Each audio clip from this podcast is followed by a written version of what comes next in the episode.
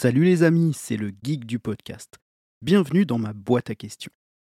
Cette intro est enregistrée avec un SM7B branché sur la Rodecaster Pro 2 et mon casque BR Dynamic DT770 Pro.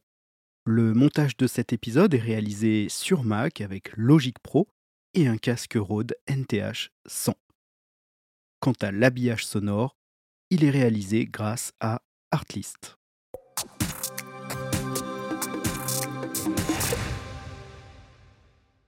Pour cette nouvelle boîte à questions, je vous invite à vous installer confortablement, à vous servir un thé ou un café, ou tout ce qui vous ferait plaisir, pour profiter au mieux de cet épisode et de mon invité. Parce que c'est une personne passionnante qui répond à mes questions aujourd'hui, quelqu'un que tu auras envie d'inviter au resto pour passer la soirée à l'écouter, tellement elle est intéressante. Je suis d'autant plus ravi de recevoir cette personne qu'on va parler d'un style de podcast que j'affectionne particulièrement, que j'adore écouter, mais aussi que j'adore réaliser. C'est le podcast documentaire. Le podcast docu, c'est vraiment un style de podcast particulier quand tu le fais. Tu pars avec un petit micro de reportage et un enregistreur. Pour ma part, c'est un Sennheiser MD21 et un Zoom H6 pour euh, capter des sons, des ambiances.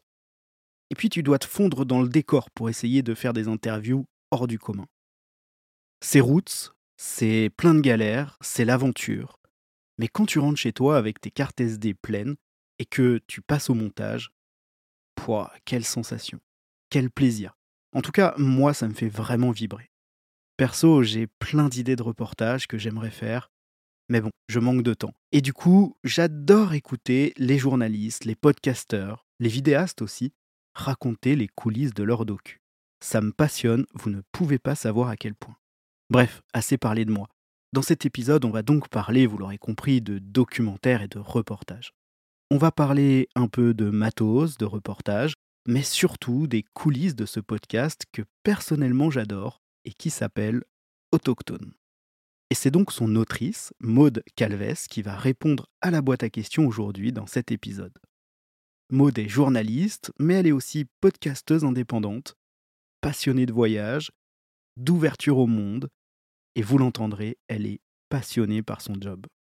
Bref, je me répète, mais elle est vraiment passionnante. Allez, j'arrête de vous faire la causette et je vous laisse avec Maude. Bonne écoute.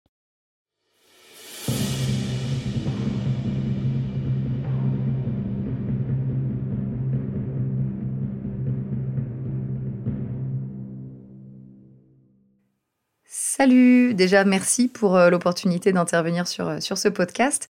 Euh, donc première question, peux-tu nous décrire ton podcast en quelques mots? Mon podcast s'appelle Autochtone et ce sont des portraits d'habitants et d'habitantes en Amérique latine. je reviens d'un voyage d'un an et demi en Amérique latine, pendant lequel donc j'ai tendu le micro à pas mal de monde, des hommes et des femmes qui vivent sur place et qui, à travers leur vie, leurs expériences, en disent long sur un aspect du pays. Par exemple, j'ai passé euh, du temps avec euh, un mineur en Bolivie, c'est l'épisode 2. Le travail des mines en Bolivie, c'est quelque chose de très important dans l'économie du pays. Voilà, donc euh, l'idée c'est d'illustrer en fait un, aspect du pays à travers la vie de, de quelqu'un. C'est un podcast qui sort une fois par mois et qui fait 20 minutes, entre 20 et 30 minutes environ. Question 2. Depuis combien de temps ton podcast est-il en ligne? Eh bien, c'est un tout bébé podcast puisqu'il vient de sortir en septembre. Euh, donc euh, là, c'est le deuxième épisode qui vient de sortir. Euh, chaque premier mercredi du mois, du coup, je sors un, nouvel épisode. mais là, pour l'instant, au moment où je te parle, il y en a que deux. Au moment où cet épisode sera diffusé, il y aura peut-être mon troisième en ligne. Comment ton podcast est-il né Quelle en a été sa genèse euh, L'histoire de ce podcast, elle commence quand j'avais 10 ans, je crois que on peut dire ça comme ça. Alors, je vais essayer de faire euh, plus court quand même, mais dans les grandes lignes, je veux être journaliste depuis que j'ai 10 ans et quand je m'imaginais journaliste, je m'imaginais à l'autre bout du monde en train de euh, parler avec des personnes qui n'étaient pas du tout de ma culture et de leur poser plein de questions et, de faire entendre ces voix-là à d'autres personnes. Et donc, bah, j'ai mis un certain temps avant d'arriver à, à faire ce métier. Et euh, quand j'y suis arrivée, ben, je me suis rendu compte que ouais, ça allait pas être aussi simple que ça d'arriver à faire ce, rêve d'enfant. Bah Parce que tu bosses dans des rédactions où ça va hyper vite, bah, tu es là pour traiter de, l'actualité, hein, c'est ça qui, qui intéresse, et c'est l'idée c'est que tu racontes ce qui se passe. sauf que raconter ce qui se passait autour de moi en euh, une minute. J'étais pas très convaincue de ce que je faisais en fait euh, quand j'allais sur le terrain. Je me rendais compte que les gens avaient plein de choses à raconter, qu'il y avait énormément de, contexte à donner, qu'il y avait beaucoup de choses à approfondir et que bon bah on n'a pas le temps en fait. Hein. C'est un journal, ça dure six minutes.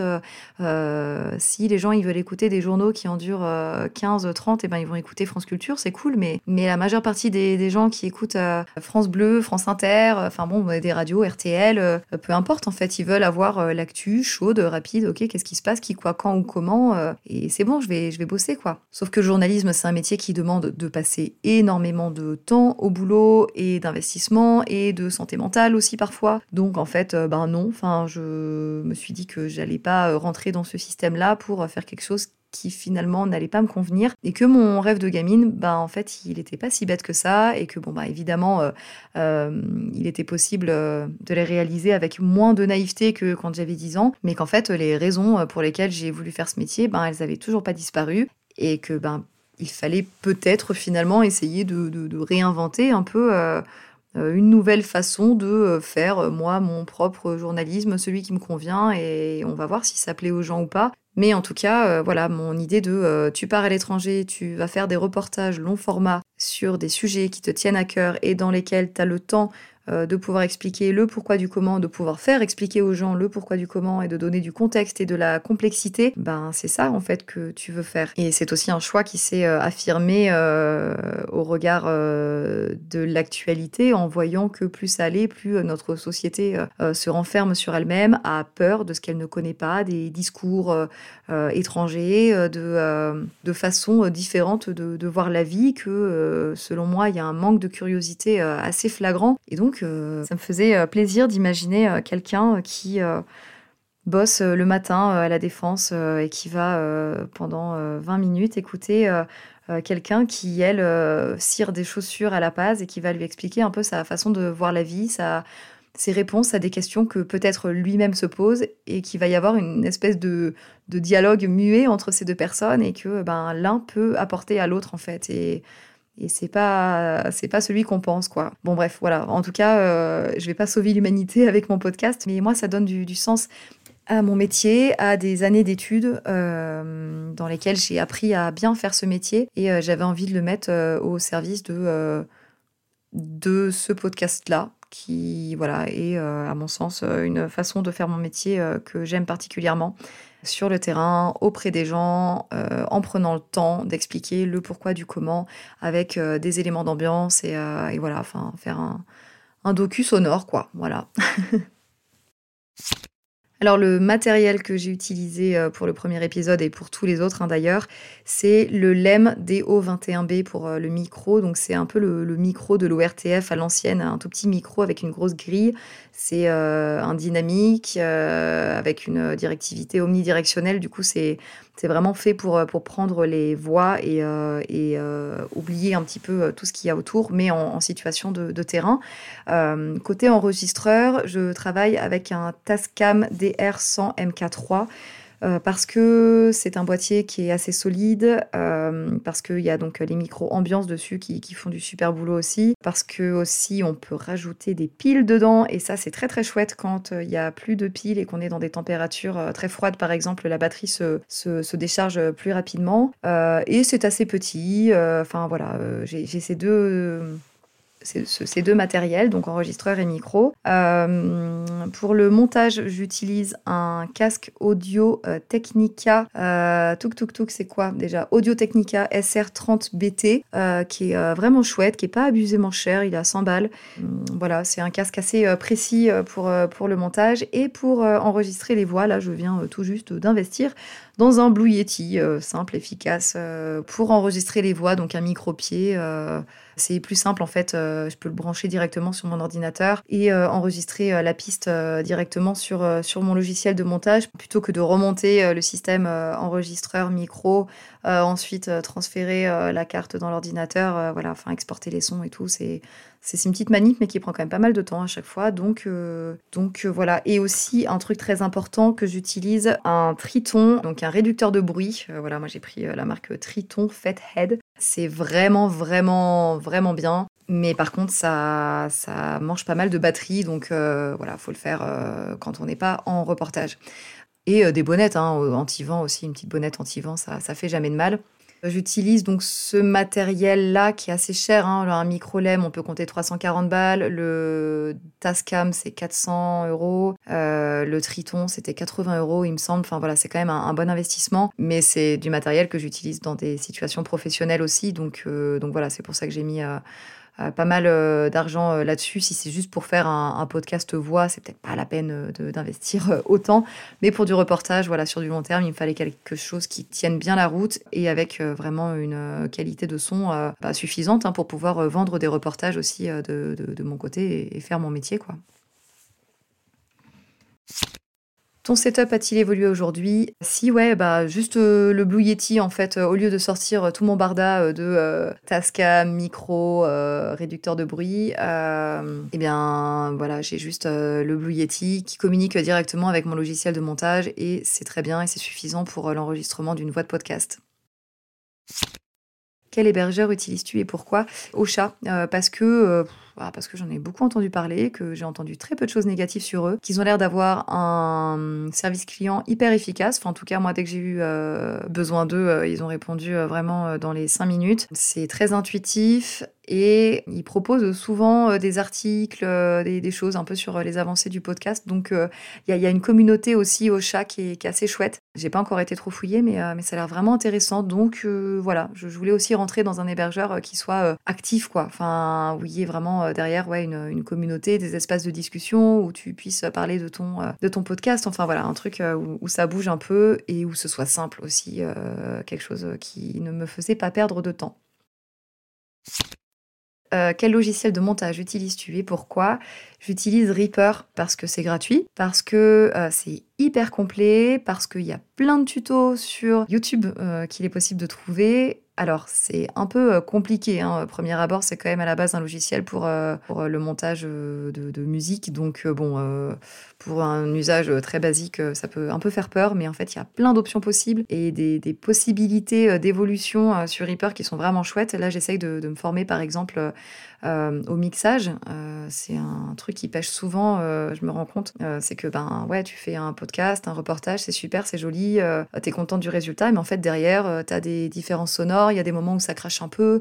Euh, tu aurais aimé mettre des petits effets, mais en fait, ben, tu ne peux pas parce que tu sais pas comment faire. Euh, et sur Reaper, en fait, c'est assez intuitif aussi. Donc euh, voilà, je trouve simple. Il est, il est efficace, il est pratique. voilà, Reaper, Reaper Forever.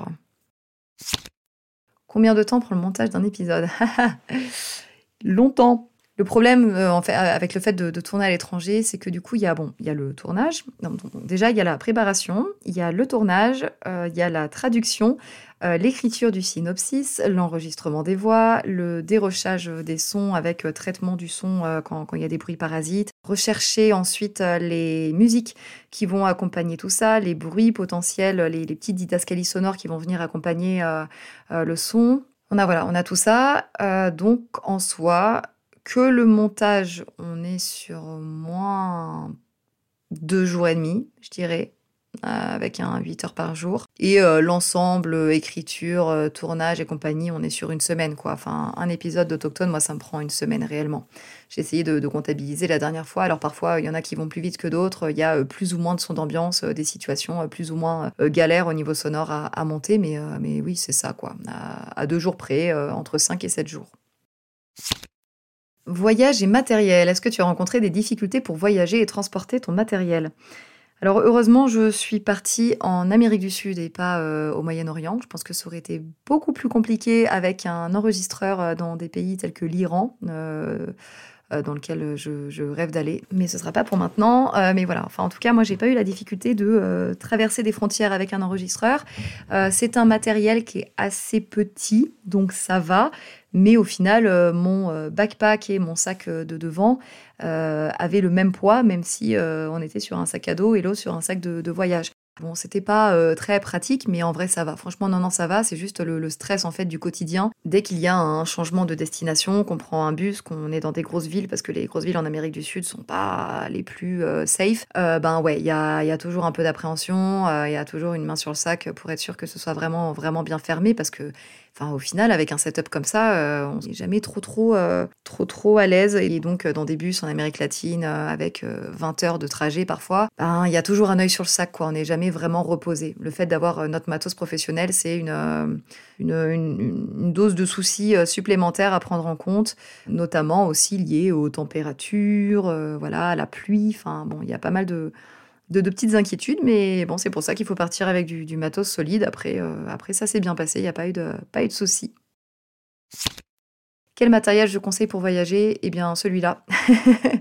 Euh, ouais, non, celui-là, moi, je le trouve, je trouve vraiment chouette. Alors, pour un gros budget, hein, enfin, voilà, comme je disais tout à l'heure, c'est 800 euh, euros à peu près qu'il faut compter pour, pour un setup comme ça. Donc, c'est pas vrai, c'est vraiment pas donné à tout le monde. surtout s'il n'y a pas de d'objectifs professionnels derrière. Euh, sinon, un petit zoom, hein, euh, ça, ça, se fait aussi.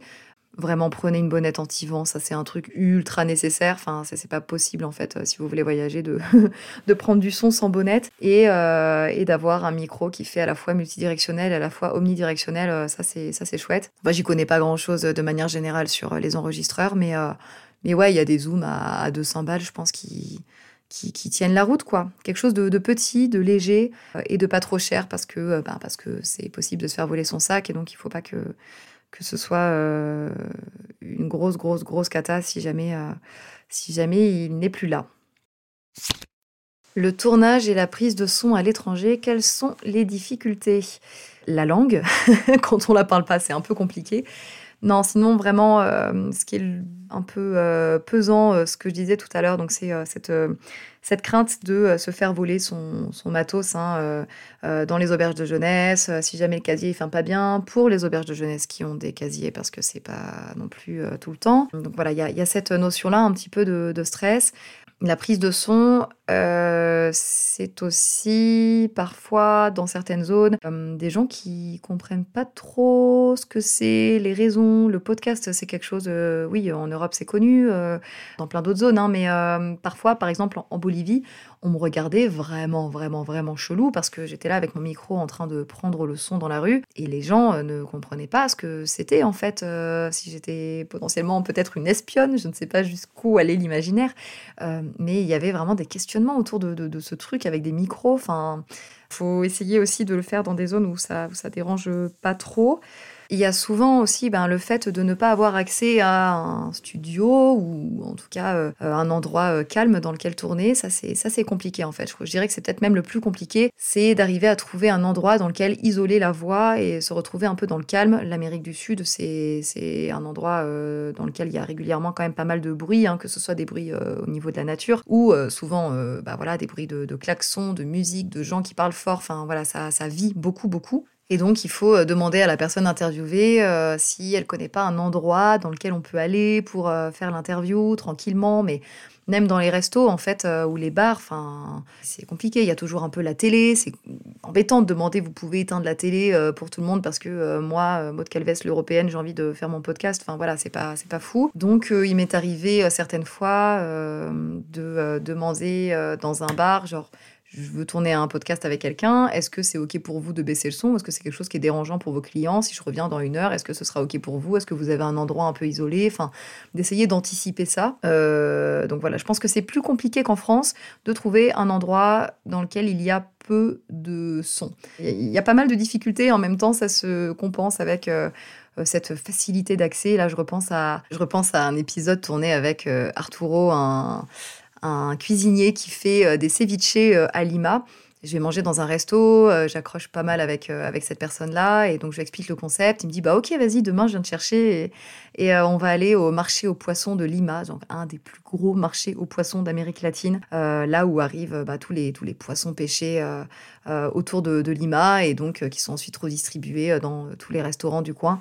et voilà, et puis le lendemain, bah, il est là, il est à 4 heures du mat, devant ton hôtel, et puis c'est parti, go, enfin il y a parfois euh, ouais, une, spontanéité que, qu'on ne retrouve pas en France où c'est quand même beaucoup plus compliqué. Donc ça se compense, voilà. Il y a des difficultés, mais il y a aussi euh, beaucoup d'avantages. Quel conseil pourrais-tu donner à un podcasteur qui voudrait tourner à l'étranger D'y aller, vraiment, et, euh, et, de demander la permission au début, de pas arriver direct avec le micro en main en mode Salut, c'est moi, je vais prendre ton histoire et, euh, ciao. Enfin, la spontanéité, c'est chouette, mais euh, tout le monde n'est pas forcément d'accord. Tout le monde ne connaît pas forcément ce, ce concept de, de, podcast, de, de, raconter non plus trop sa vie euh, dans un micro. Ouais, demander la permission parce qu'il y, a certaines zones dans lesquelles ça peut être très très mal vu d'enregistrer la voix de quelqu'un. Je, me souviens, par exemple, euh, donc j'ai pas fait d'épisode hein, dessus, mais euh, les Kogi, par exemple, euh, dans le nord de la Colombie, c'est une communauté indigène. Et si on prend des photos d'eux, pour eux, leur âme se retrouve dans l'appareil photo. Donc dès qu'ils sortent en ville, s'il y a des, touristes qui les prennent en photo, ils se sentent agressés. voilà, et donc ça peut être pareil avec un micro. Donc prendre ses précautions, pas partir du principe que notre vision de l'interview est la même partout. Voilà, bien se dire qu'on n'est pas chez soi. Est-ce qu'il y a un épisode de ton podcast que tu préfères? Pourquoi?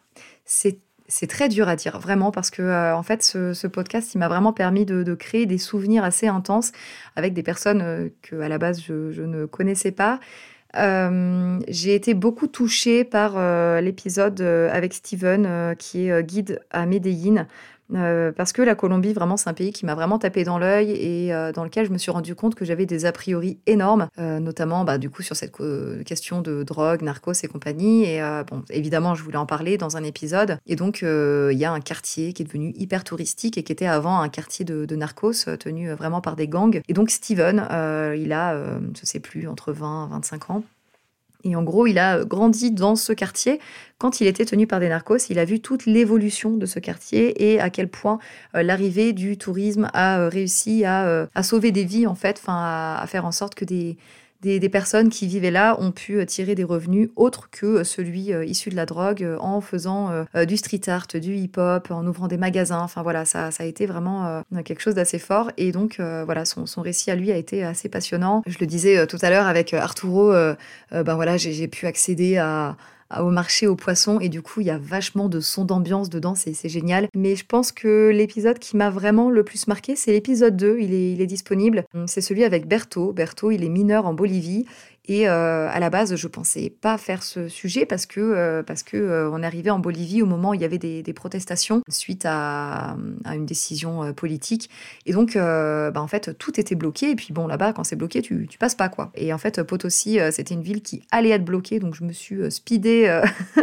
J'ai fait un aller-retour assez express à Potosi pour parler des mineurs en Bolivie. Et donc, bah, j'ai rencontré ce, ce, mineur qui m'a fait découvrir l'intérieur d'une mine. On n'était que trois.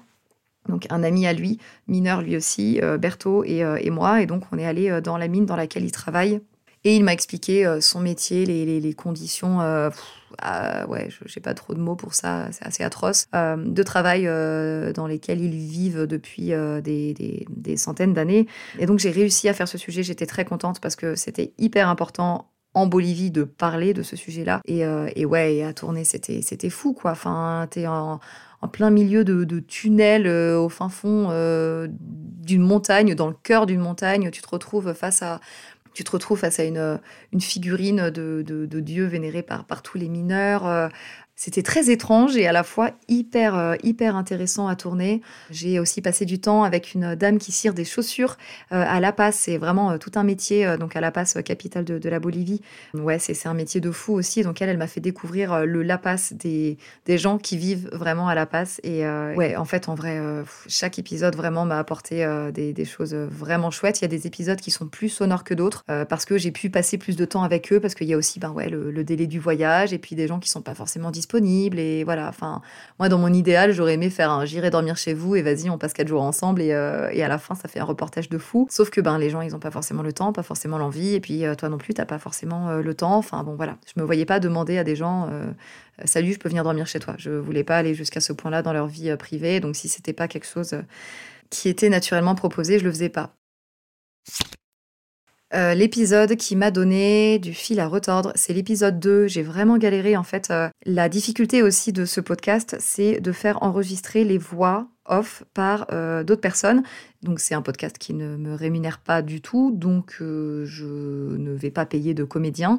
donc ben, j'enregistre mes potes quand ils peuvent, quand ils sont disponibles. Et donc, euh, ben, parfois, ils sont disponibles dans des endroits où la seule euh, zone isolée, euh, ben, c'est une pièce qui résonne. Et là, ça a été le cas pour l'épisode 2. Et j'ai passé mes une journée et demie à essayer de trouver des plugins à mettre sur Reaper pour baisser l'écho dans la voix. Mais alors, ils sont tous payants. Et en fait, bon, j'ai fini par trouver un espèce de logiciel qui, du coup, baisse l'écho dans la voix.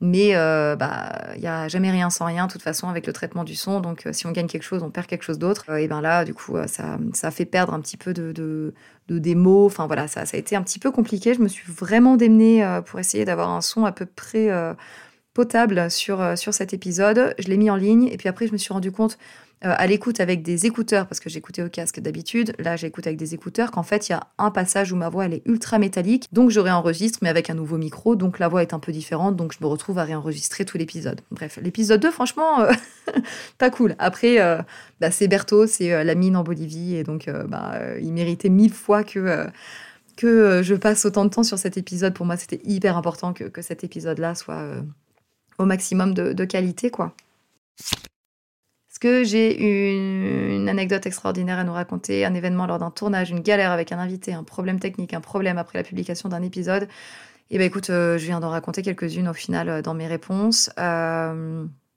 c'est pas vraiment une anecdote, mais finalement, c'est un des épisodes qui m'a aussi le plus marqué. C'est l'épisode 3 de Autochtone qui euh, sera sorti au moment où tu sortiras sûrement cet épisode. grâce à un ami de, mon compagnon, on a pu accéder à un village euh, autochtone d'une communauté qui s'appelle les Wampis au nord du Pérou. Et donc, euh, en Amérique du Sud, souvent, ce qui est euh, montré aux touristes de la culture indigène, ce sont euh, des tours organisés euh, avec des personnes qui vivent du, tourisme lié, à, lié à leur culture. Et donc voilà, ben, tu es avec une dizaine de personnes. Et puis tu vas visiter un village où tout le monde est habillé avec les habits traditionnels. Et voilà, on, on t'explique deux, trois trucs. Et bon, terminé, tu as l'impression d'avoir vu euh, la culture indigène. Et donc bah, là, je, moi, je suis arrivée en me disant, waouh, ça va être génial, les gens vont être habillés en habits traditionnels, euh, ils ont rarement vu des, personnes étrangères, il va y avoir un lien euh, bah, qui va se créer, enfin de l'intérêt vraiment.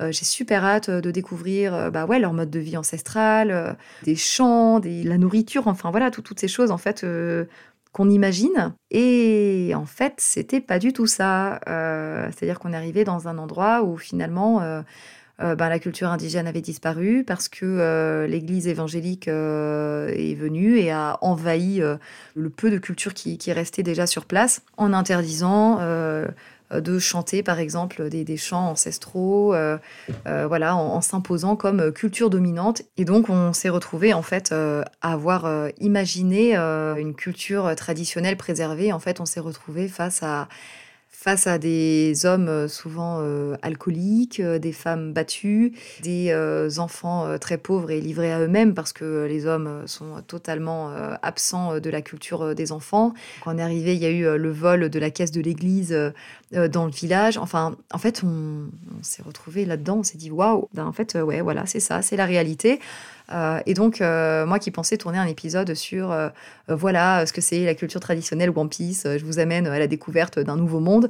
en fait, non, non, voilà ce que c'est que la fin de la culture One à cause de quoi et, comment ça se passe, quoi. Et du coup, ben, j'ai interviewé une, une dame qui a vécu un peu toute sa vie dans, ce village-là et qui a pu m'expliquer euh, les avant et euh, les maintenant du village et donc toutes les toutes les choses qui se sont qui se sont perdues. Donc voilà, on a eu accès aux enjeux de la perte de la culture indigène et on a on a vu vraiment bah ouais, bah, qu'il n'y avait plus vraiment de, respect de la nature, que tout tournait autour du braconnage. Enfin bon, plein de choses en fait qui nous ont fait mais désidéaliser totalement qu'on imaginait voir. Alors j'espère que ça existe encore et, et, que, et, ça va le rester et qu'il y a encore certaines communautés qui arrivent à, préserver leur mode de vie. Mais, mais ouais, dès qu'il dès que, y a une perturbation extérieure, ben, on a vu les dégâts que ça a pu faire.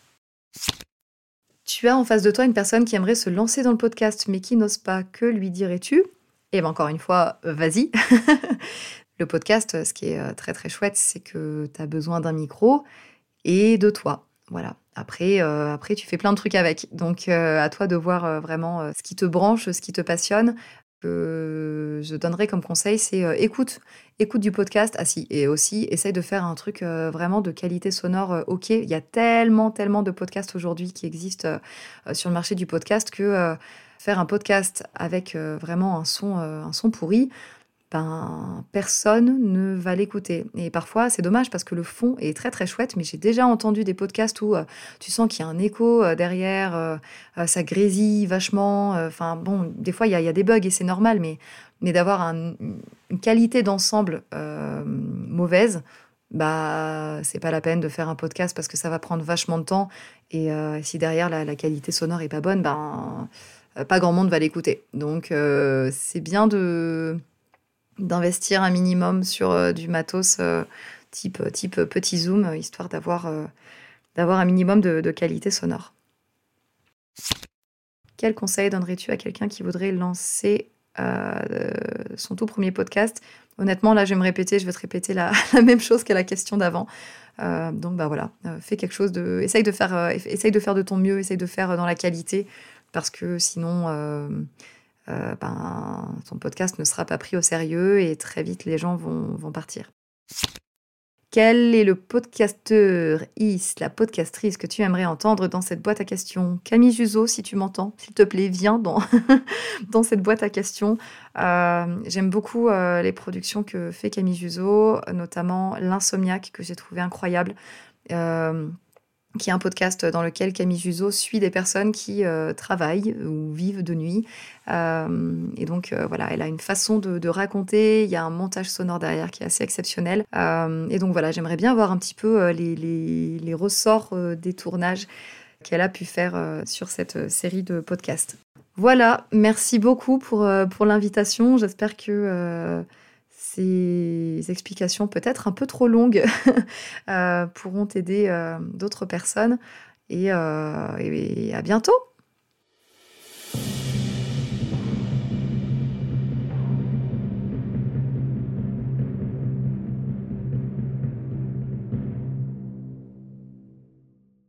Voilà les amis, j'espère que vous aurez kiffé autant que moi écouter Mode. J'espère que cet échange d'expériences vous aura donné envie de partir en mode minimaliste, capter du son pour faire du reportage.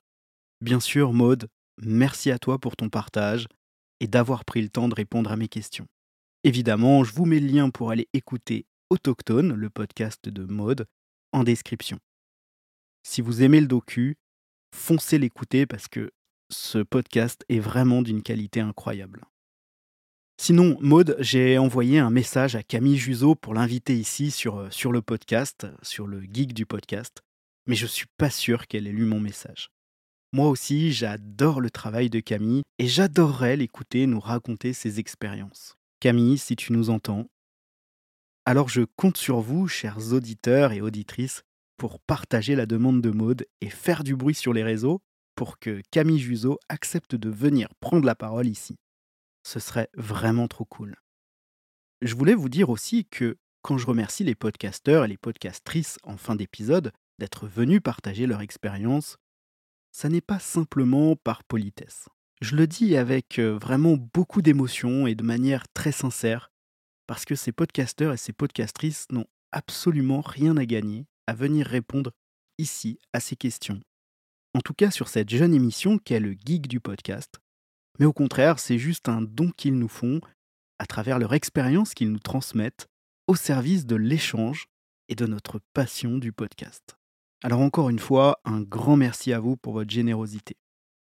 Et vous qui nous écoutez, si vous êtes aussi podcasteur et que l'expérience de cette boîte à questions vous tente et que vous avez des trucs à partager, à nous dire, eh bien venez, vous êtes les bienvenus.